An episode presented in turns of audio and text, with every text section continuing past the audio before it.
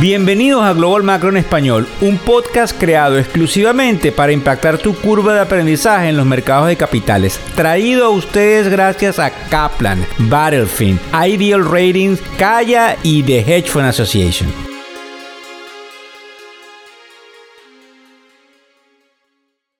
Hola, ¿cómo están? ¿Cómo les va? Hoy es martes 21 de febrero del año 2023.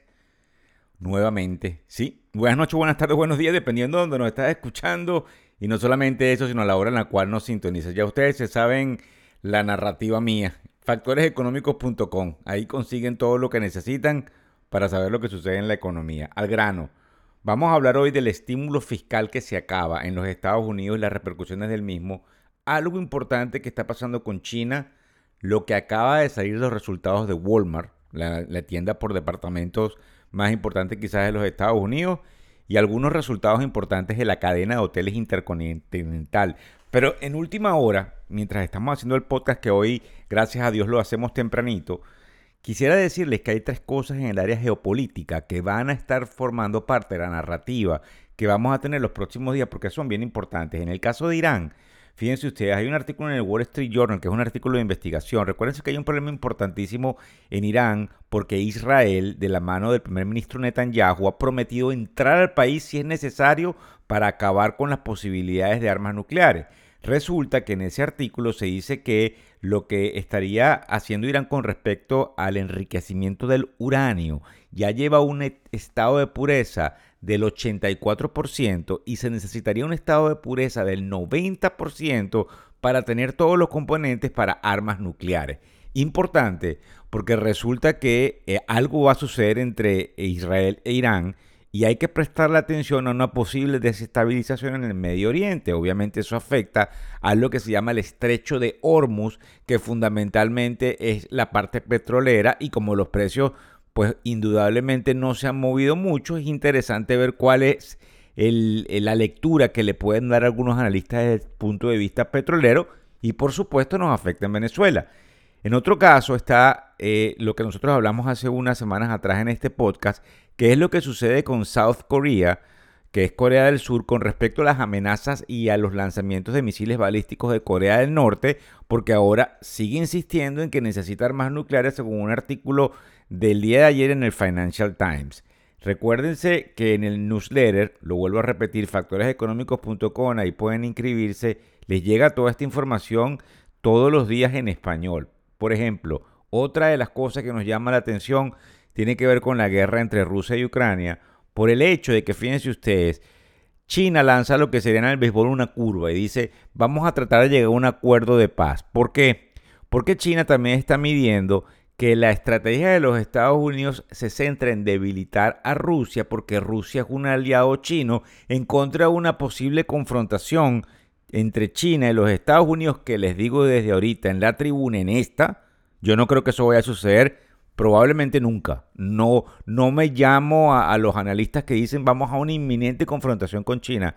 Los chinos son sumamente inteligentes y saben que no tienen absolutamente nada que ganar de una confrontación. Ahora bien, es importante eso porque no quieren que se debilite tanto Rusia, además de que la visita que hizo ayer el presidente Biden, y lo pueden ver por todos los medios de comunicación, tuvo un efecto fundamental en poderle entregar aviones de combate F-16 a Ucrania. Además de que indudablemente hace unos minutos atrás, mientras hacíamos el podcast, nos dimos cuenta de un titular de la reacción de Putin donde dice que se sale del Tratado de Armas Nucleares Mundial que mantenía con los Estados Unidos. Por supuesto que nos importa porque esta es la, temática más importante. Entonces, para concluir, desde el punto de vista geopolítico, problema de Irán, problema de Corea del Norte y Corea del Sur y cómo evoluciona esta fatídica guerra entre Rusia y Ucrania. Ahora pasando a lo que quiero contarles, que es con respecto al estímulo fiscal. Resulta que hay otro artículo interesante el día de hoy en varios medios de comunicación americanos y a nivel global como Reuters, como eh, Bloomberg y no solamente eso, sino el Wall Street Journal, que hablan de que tenemos que tomar en cuenta para la liquidez monetaria en los Estados Unidos, eso que se llama el M2, que se acaban lo que serían las componentes del estímulo fiscal que se brindó durante la crisis del COVID, específicamente en lo que se llaman las ayudas alimenticias. Eso afecta a la cadena de más, de más abajo en la población, pero fundamentalmente en los resultados, y eso vamos a hablar el día de hoy, de cómo pueden eh, eh, vender la parte de comidas, compañías como Kruger, que es una compañía muy grande de alimentos, Dollar Tree y Dollar General, al igual que Walmart, que acaba de reportar y que indudablemente nos pone a pensar en el hecho de que esto tiene un componente desinflacionario, pero que lamentablemente mantiene una presión más que proporcional en las clases más bajas y es por eso que algunos eh, analistas gubernamentales tienden a decir que se le debe seguir está, eh, dando ayuda a las clases más bajas, ya que hay un componente que raya entre el capitalismo y lo que algunos llaman el socialismo. Pero lo, cierto es que no podemos crear cordones de miseria y esta es la, la parte de la población más afectada porque lamentablemente cuando se rompe el proceso de crecimiento económico y se genera una inflación, como es el caso ahora de los Estados Unidos y a nivel global, ya no es un secreto que quienes más sufren son los que están en la parte más abajo de la cadena. Esto nos importa y nos interesa, pues tiene un componente eh, en cuanto al cálculo inflacionario, que como ustedes saben tiene una repercusión en el proceso de tasas de interés. De hecho, en el newsletter de hoy, que les debe llegar a todos en un rato, eh, estábamos diciendo de que creemos en la tribuna por una cantidad de información que nos ha llegado el fin de semana largo, recuérdense que ayer lunes fue feriado en los Estados Unidos, del hecho de que eh, la Reserva Federal puede tomar medidas un poquito más contundentes durante las próximas semanas versus lo que el mercado, los analistas, todos los que estamos aquí esperamos. Pero eso es una, digamos, apreciación eh, digamos, bastante particular de nosotros en la tribuna de factores económicos. Con respecto a China, hay algo interesante. Goldman Sachs saca un reporte en la mañana del día de hoy donde está sumamente dispuesto a recomendar las acciones chinas, solo que hay un problema con una compañía que se llama Renaissance, donde uno de sus principales, digamos, miembros del equipo gerencial está desaparecido.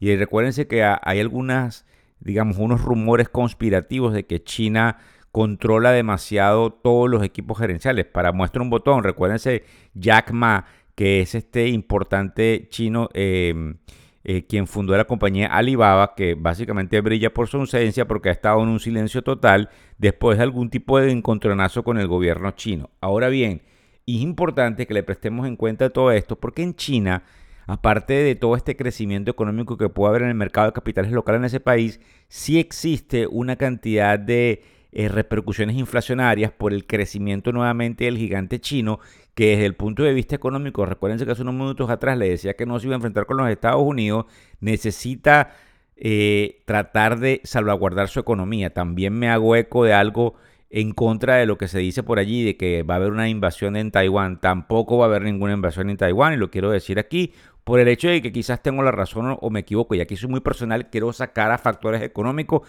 Esta es una apreciación directa de Víctor Hugo Rodríguez, que quedé en récords para hoy eh, martes 21 de febrero del 2023. Otra de las cosas importantes es que hay una compañía que se llama Kyocera, tiene un artículo en el Financial Times importante, ¿por qué? Porque dice que debido a las restricciones que tiene Occidente con el acceso a tecnología que tendrían quienes trabajan en Beijing, ya el modelo de producir en China y exportar al extranjero no sería tan viable. Vuelvo a repetirlo. Resulta que hay unas restricciones que está poniendo Occidente en contra de China con respecto a tecnología. Y entonces la compañía Kyocera de Japón, que hace celulares, dice que el modelo de producir en China tecnología y exportar ya no es viable. ¿Por qué nos importa?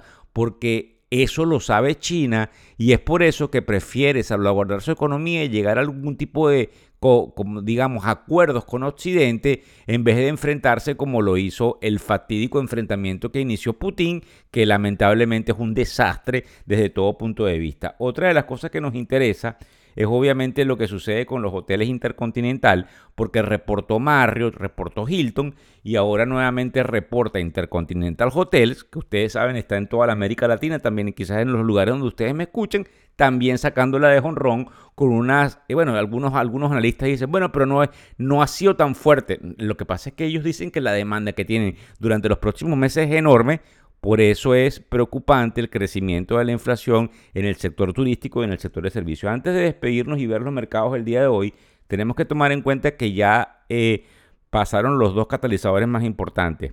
Los de fundamentalmente Home y el de Walmart. No se me debería olvidar, casi se me olvida tocarles el tema de Walmart, por el hecho de que dentro de lo que ellos reportan, que también fue excelente, dicen, pero un segundo, el consumo de los individuos que entran a nuestras tiendas se está centrando en lo que serían los groceries, que eso no es groserías. Groceries serían, no se rían, pero groceries eh, eh, son los alimentos. Entonces ellos están viendo, porque recuérdense que hay detectores hasta de por dónde pasamos en los pasillos. La, la data nos tiene controlado y la inteligencia artificial también.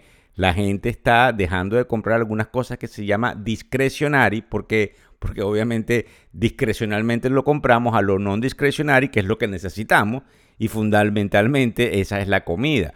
Entonces esto es importante porque esto es una lectura que hacen quienes están en el Banco Central, que les interesa romper el estigma de que tenemos inflación y por eso yo creo que la manera en la cual van a romper son con medidas contundentes, terminando de darle como sería un palo fuerte a la piñata para que ésta se caiga y cambiemos la narrativa. Con respecto a esos catalizadores, es importante que mañana en la tarde vamos a tener las minutas del último meeting donde vamos a ver detalladamente qué es lo que ellos estaban discutiendo y obviamente, obviamente el viernes tenemos lo que es el PCE que es eh, uno de los componentes e indicadores económicos bien importantes de la semana. Ya no nos vamos a enredar con lo que viene la semana que viene, vamos a concentrarnos en la semana. Otra cosa que les quiero decir importante con los mercados es que no saben por qué está cayendo, pero es interesante observar que en la apertura tenemos una caída considerable. O sea, son las 7 y 24 de la mañana hora del este de los Estados Unidos. Estamos a un par de horas de la apertura. Ya tenemos los resultados de Home Depot, que no fueron buenos, los resultados que les acabo de decir de Walmart, pero el mercado está corrigiendo bastante. Entonces es bien interesante observarlo, mientras que en el caso del petróleo, el petróleo está subiendo, pero no mucho, 1%, y obviamente, como digo yo, el general, que es para mí el bono de 10 años, marca nada más y nada menos que 3.90, que es probablemente por lo cual el mercado está corrigiendo, porque a raíz de toda esta data que demuestra que seguimos teniendo inflación, pues ellos están dándonos la razón porque en la tribuna creemos que vienen algún tipo de medidas fuertes con respecto a la Reserva Federal, las tasas de interés y el mercado del general bono de 10 años, así lo ratifica. Así que muchas gracias por seguirnos a través de todas las redes sociales. Eh, pendientes de toda la información que les vamos a llevar, que vamos a estar bien activos durante la semana y espero pues obviamente que estén preparados para también noticias positivas que es muy probable que tengamos en todos nuestros reels y en todo el acompañamiento financiero noticioso que les traemos desde la tribuna de Factores Económicos. Muchísimas gracias. El podcast Global Macro y de Factores Económicos ofrece una visión global de los mercados de valores y dicho análisis es producto de la compilación traída por diferentes fuentes de investigación de mercados institucionales por motivos y declaración regulatoria, este podcast no debe ser interpretado como una recomendación precisa en inversiones, bien sea en productos y o vehículos financieros. Y además, sugerimos consultar con su respectivo sector particular de inversiones o su equivalente en caso de suscitarse cualquier duda que pudiese derivarse de nuestra fuente informativa. Este podcast es narrado por Víctor Hugo Rodríguez, quien es un conocido profesor y comunicador financiero cofundador de la plataforma educativa ilafin.com. Muchas gracias.